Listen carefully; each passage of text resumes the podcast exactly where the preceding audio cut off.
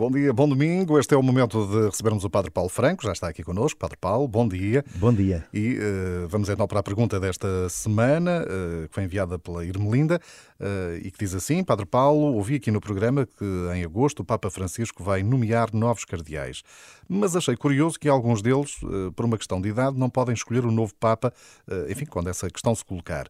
Se assim é, fica a minha pergunta: por que é que são então nomeados cardeais? Bom e, de facto é verdade, falámos aqui, porque o consistório é dia 27 de agosto, não é? Exatamente, exatamente. Uh, e, e, de facto, uh, aqui a Irmelinda coloca uma questão uh, que eles depois não podem escolher o novo Papa, porque de facto essa é uma função dos cardeais, mas já lá vamos. mas porquê? Porque ela diz por uma questão de idade, é verdade, porque segundo a lei da Igreja, só são cardeais eleitores aqueles que tiverem menos de 80 anos ou seja, acima de 80 anos, os cardeais perdem o direito de eleger Uh, o uhum. sumo pontífice. Foi isso que, uh, que terá feito aqui alguma confusão a Irmelinda, porque é que afinal, mesmo assim. Mas são, já lá vamos, são... ela, ela, a Irmelinda, e penso que todos os outros vão perceber um bocadinho aqui uh, a questão. ora bem, quem são os cardeais? Primeira coisa, para, gente, para nós, todos nós percebermos. Os cardeais são. é um título dado a um clérigo que um, ehm, com esse título passa a constituir um colégio, uh, ou seja, assim dito de forma mais, uh, mais simples, uma, uma, uma, corporação, uma associação de pessoas, mas que se chama colégio, que uh, tem dois, que tem duas missões. Primeira delas, eleger o Romano Pontífice, portanto, eleger o Sumo Pontífice, o Papa, como a Irmelinda disse, e muito bem, Portanto, é uma das missões dos, dos, dos cardeais, mas não é a única. Uhum. Porque os cardeais têm também a missão de assistir o Papa, quer colegialmente, ou seja, enquanto corpo dos cardeais, quer individualmente, ou seja, em nome próprio, de o assistir naquilo que é a missão do Papa. Ou seja, desempenhando determinados ofícios que auxiliem o Papa no governo universal da Igreja.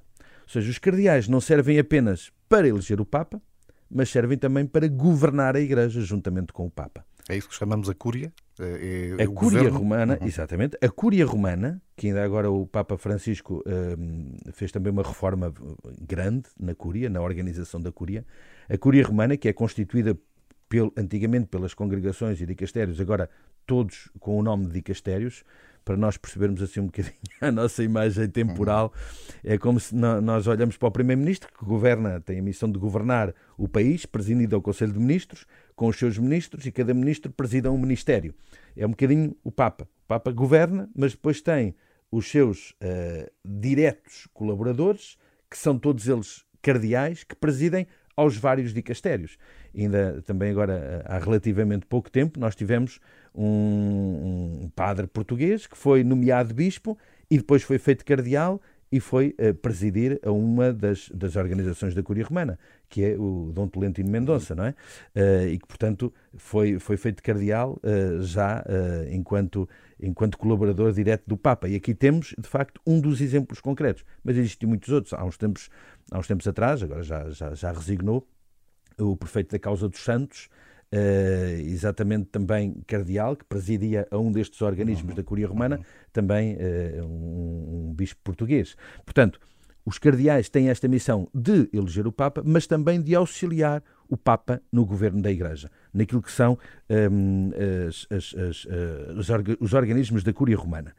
Aqui, neste caso, de forma individual, mas, como há bocadinho disse, para além, para além destes ofícios individuais de cada cardeal no, no exercício uh, do governo da Curia Romana também auxiliam o Papa enquanto colégio, ou seja, há determinados temas que, pela sua importância, pela sua peculiaridade, pela, por, por, por, por determinadas razões, que o Papa, antes de tomar determinada decisão, quer levar esse tema, esse assunto, essa problemática a uma reflexão e reúne os cardeais em colégio exatamente para os escutar sobre essa matéria antes de tomar uma decisão. É, é esse o momento do consistório, é isso que podemos definir? Exatamente. Uhum. O consistório serve exatamente para isto. Para, uh, re, pode reunir de forma ordinária ou de forma extraordinária para que o Papa escute os cardeais como seus diretos colaboradores do, no governo da Igreja, porque é natural que o Papa precise de, uh, enfim, de, de, de, alguém que o aconselhe, dos seus conselheiros pessoais.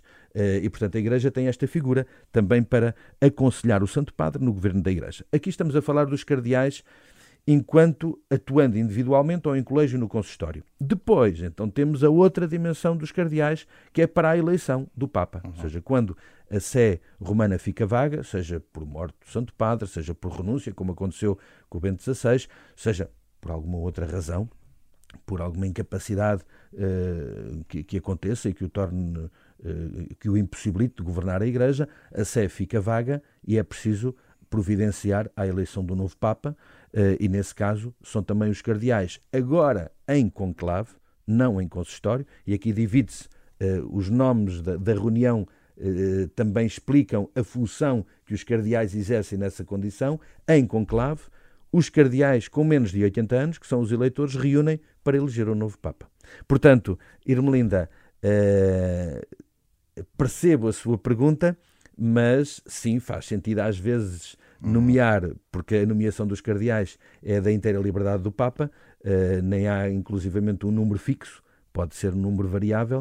Uh, é natural que o Santo Padre veja que pode haver alguém que, nomeando cardeal, pode não vir a eleger o novo Papa, mas pode ser alguém que estrategicamente é importante no auxílio do governo da Igreja, uhum. uh, pelo seu conhecimento, pela sua experiência, pela, pelas particularidades próprias daquela pessoa, que o Papa saberá e que entende que é um bem para a Igreja fazer parte deste colégio uh, para o auxiliar no governo da Igreja Universal. Muito bem, penso que ficou esclarecida a dúvida, porque aqui a Ermelinda estava a falar apenas numa dessas funções, que era a função de eleição do exatamente, Papa, não é? Exatamente. Mas faltava a outra, faltava a outra dimensão.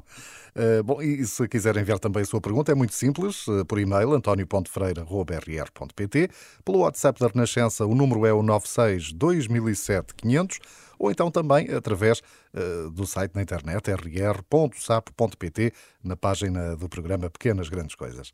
Padre Paulo, então, bom domingo. Obrigado. Até para a semana. E um bom domingo também a todos e uma boa semana. Até para a semana.